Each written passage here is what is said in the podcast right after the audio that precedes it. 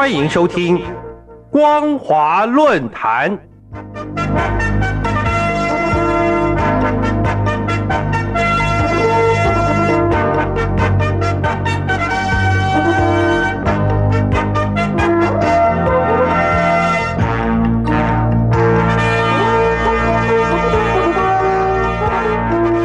各位听众朋友，您好，欢迎收听今天的光华论坛，我是世奇。今天的论坛主题是公安部行动计划凸显中共对人民的恐惧。公安部行动计划凸显中共对人民的恐惧。各位听众朋友，继日前中共出台关于在全党大兴调查研究的工作方案后，近日又出台加强新时代公安派出所工作三年行动计划。要求在三年内将市县公安局警力下沉到基层派出所，再延伸至各城乡社区，还要推行枫桥市派出所。这项举措被质疑为是在开启警察治国，也有意运用群众斗群众，将大幅增加中共监控民众的力道，会使大陆的人权问题愈发严重。根据中共公安部网站消息，三月二十八日。中共公安部印发《加强新时代公安派出所工作三年行动计划》，宣称将持续推动警力下沉、保障下请，全力夯实国家安全和社会稳定基层基础。该计划要求县市公安机关派出所警力向社区前置，落实派出所和社区民警警力配置两个百分之四十以上的要求。也就是派出所警察占县级公安机关全部警力的百分之四十，社区警察占派出所警力的百分之四十，也鼓励市辖区公安分局推行两个百分之五十以上，并建立健全社区警务及值班备勤制度，推行一村隔一警。二零二五年底前实现基础牢、出事少、治安好。由该计划内容可知。中共借推动这个计划，将进一步扩大警察在社会各基层的行动力量。也就是说，中共将采用更有强制力的手段对社会进行控制。这表示，面对社会纷争，过去更多的是用社区调解手段，现在则是改用警察手段，会更有强制力，可以直接逮捕拘留所谓的闹事分子。居委会的这些组织可以实行行政处罚权，现在又通过增建警务室。未来必然是名正言顺的通过警察去实施，这对人民的自由当然有严重冲击。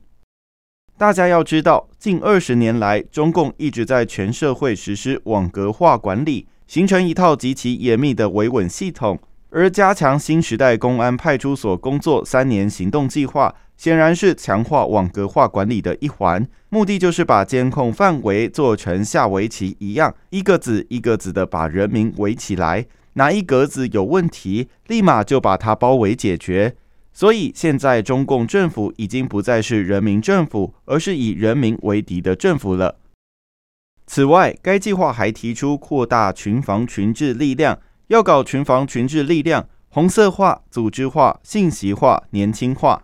而官方所定义的群防群治力量，最突出的是北京备受宣传的朝阳群众和西域大妈。目前大陆各地也有类似组织，而且还在不断扩大中。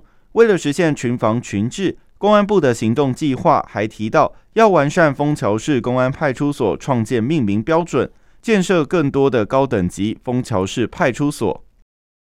所谓枫桥经验，是一九六零年代浙江省诸暨市枫桥镇搞出的一种发动群众对阶级敌人加强专攻的经验。这是一种运用群众斗群众的镇压模式。凡是被中共认定是群众的人，就可以对所谓的阶级敌人动用私刑、批动，甚至打死。一九八零年代，枫桥区提出社会治安综合治理模式。一九九一年五月二日，《人民日报》称，枫桥依靠群众维护社会安定。二零零四年五月十一日，诸暨市建立网格化管理。二零二零年，习近平到西安考察时，强调枫桥经验。二零二一年三月，中共中央机关刊物《求是》发表习近平重视新时代枫桥经验的文章。今年三月，中共两会期间，习近平又对江苏代表团训话，要坚持和发展新时代枫桥经验。可见，这次公安部行动计划要推广建立枫桥市派出所，完全是习近平指示的。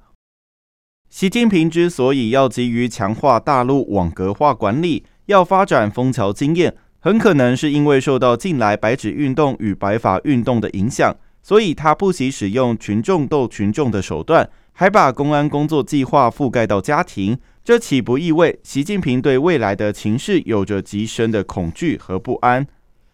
各位听众朋友，今年三月五日，中共财政部发布的预算草案报告显示，中共今年的公共安全支出超过两千亿元人民币，同比增长百分之六点四。